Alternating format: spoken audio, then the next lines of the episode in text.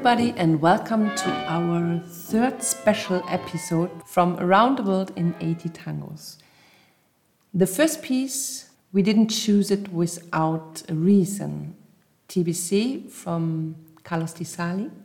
This is a recording from 1928, one of the first recordings of the sexteto of Carlos Di Sarli, and it's the abbreviation for TBC, the Spanish expression for I have kissed you.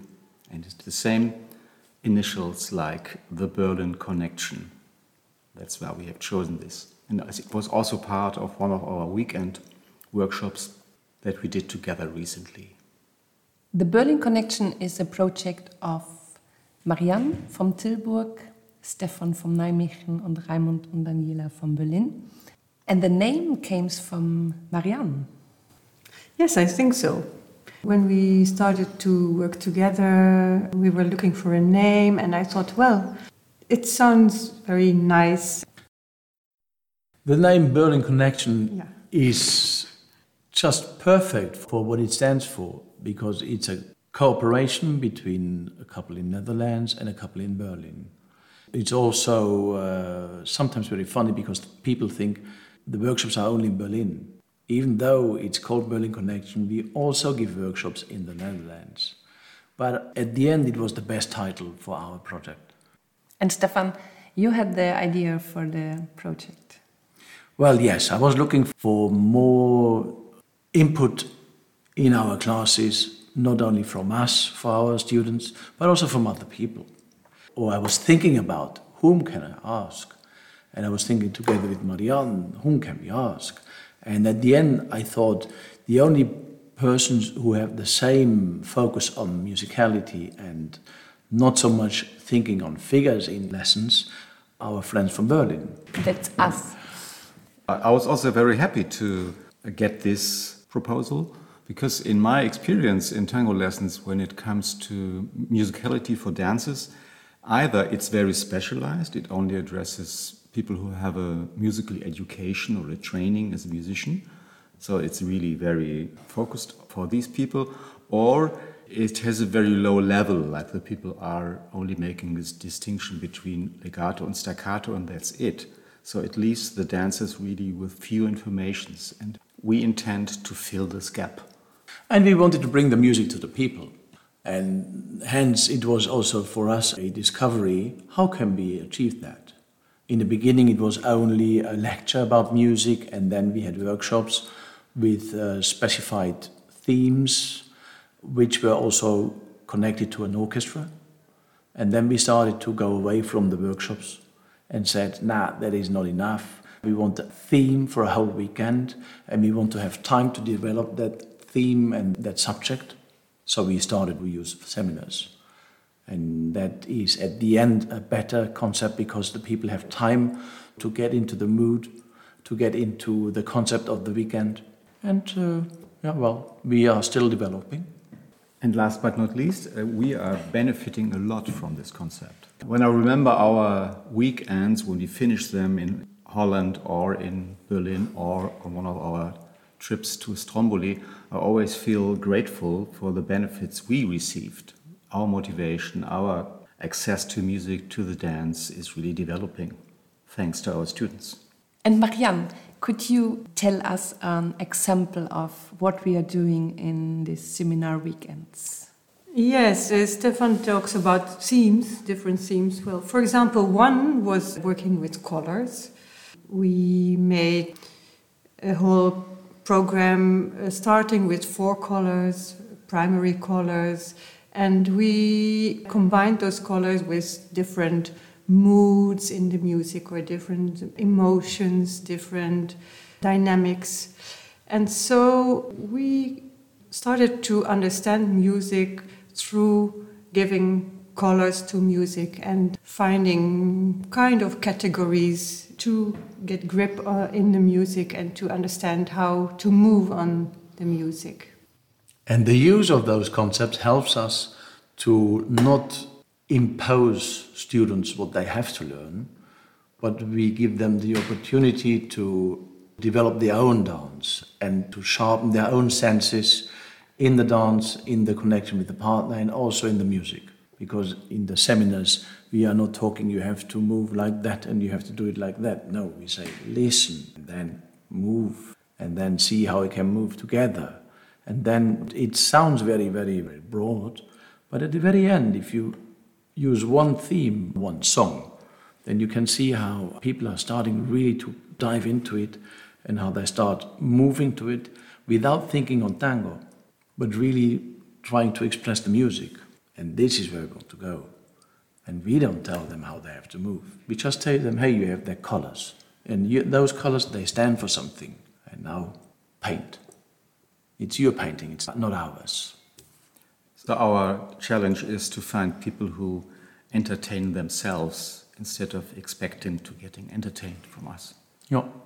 And sometimes we terrify people with the titles of our concepts and themes because when we, we had one weekend using food, food procession, food choosing, how you cook and everything, and a lot of people thought, oh, shit, I have to be able to cook. A metaphor for something. Just to have a different approach and just to look above the border, above the limits of tango, and just use other things as well to give you a new input. What I really love on our Berlin connection that this weekend for us started at least two days before we met, and we're sitting on a table or wherever, and we're talking about the concept. And I remember when Stefan came with this, for me, a bit strange idea of the food, I was thinking, oh my goodness, what shall we do? And then this I love, this process with us four, that the goal is always to bring music, emotion in the dance of our students. And the creativity that we are getting together before is a big inspiration for myself, for the dance, for my teaching afterwards. I still use then all the things what we did in the seminar for other lessons. So um, yeah, it's a big inspiration, and I love how we create the things sometimes from nothing, sometimes with ideas coming up from somebody of us. So I really like the way. It's nice to challenge each other. yes. And then the classes will be also lively and improvised to a certain extent. This is the, for me the other thing what I really love in our Berlin connection that in the lesson in the seminar there's always air so the seminar can breathe so if some of us has another idea then we will follow this idea because we trust each other to say oh yeah you have the idea do it and then let's see what's going on. And in the end sometimes something completely different comes out. And this is lovely. Yeah it's nice to enjoy that people are different. And it starts with us because we all four are different in our approach to teaching mm. and it spreads out to our students. The participants of the workshops they are all very different. A lot of them are quite strong minded which is very nice. You are challenged to make those people attached to what you want, and that is not so easy to do. I like it because the openness of our concepts and the openness of creating that weekend makes it possible for those people also to enjoy what we do and what they do. Yeah, and also another aspect is that we have a lot of time between hardly beginners and totally experienced yeah. students yeah. and everybody takes something home with them. Yeah.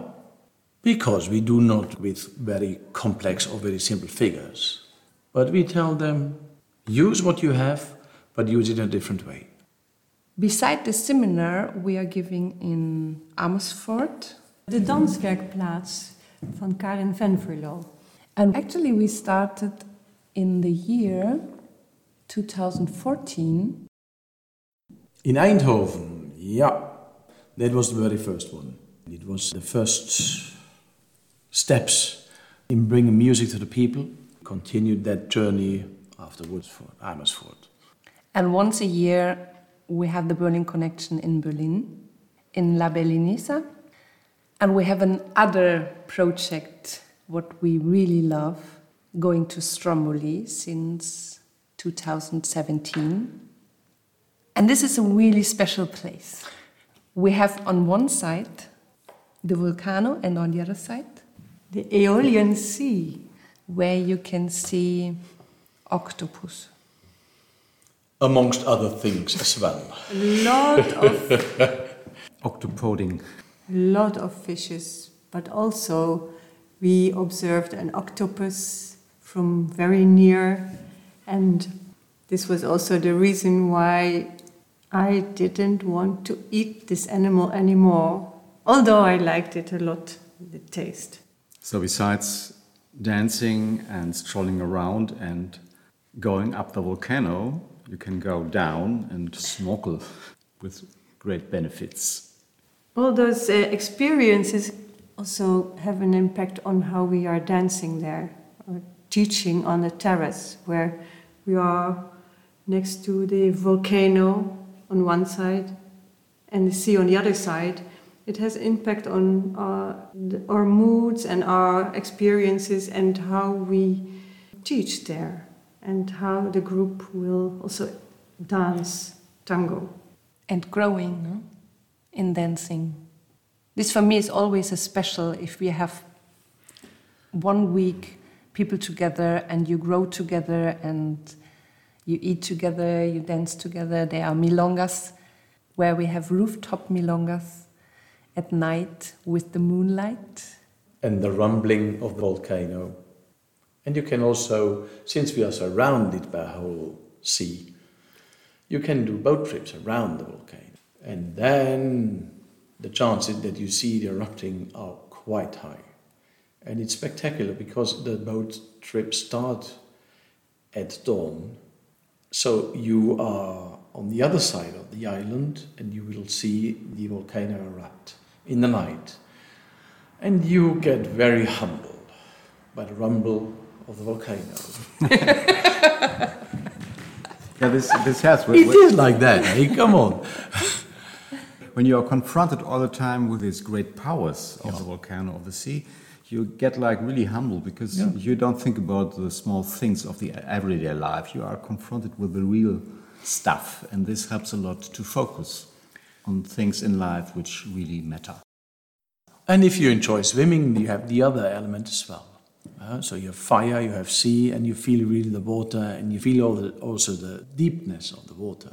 The depth is really astonishing. I mean, it's going down 1500 meters you know, in the deepest spot.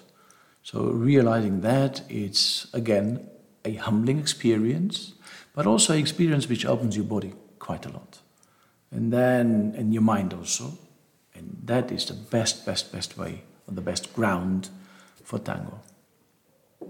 Before we will come to an end of this podcast, we wanted to know how we met each other. So, guys, Raimund Stefan, how did you meet? Let's start with the old ones first. we met each other, I think, 24 years ago in a place called El Corte, which is also in the Netherlands. And back in those days, it was, I think, the only place in whole Europe where the crazy dancers from whole Europe or whole world gathered to dance one weekend. Yeah, this And was, it was really starting at Friday night and dancing without stopping, a real marathon, and stopping Monday morning. yeah, this was really the right place for us crazy guys. Yeah. And this was the start of a long, great relationship. Yeah. And Marianne, we met together in El Corte as well. Sure. I came to a teacher week in El Corte where I met you for the first time. We spent a whole week together we had fun, and so we got to know each other a bit better. And Stefan, we met earlier in Double Ocho. Doble ocho, yes. Doble ocho. Yes, yes. This was a festival in Nijmegen. Yes. And it was organized a whole week on different places in Nijmegen and around Nijmegen. And also see live orchestras. There were music competitions. There were a lot of things going on. in those days. And I remember this fantastic milonga where we danced to a concert gramophone.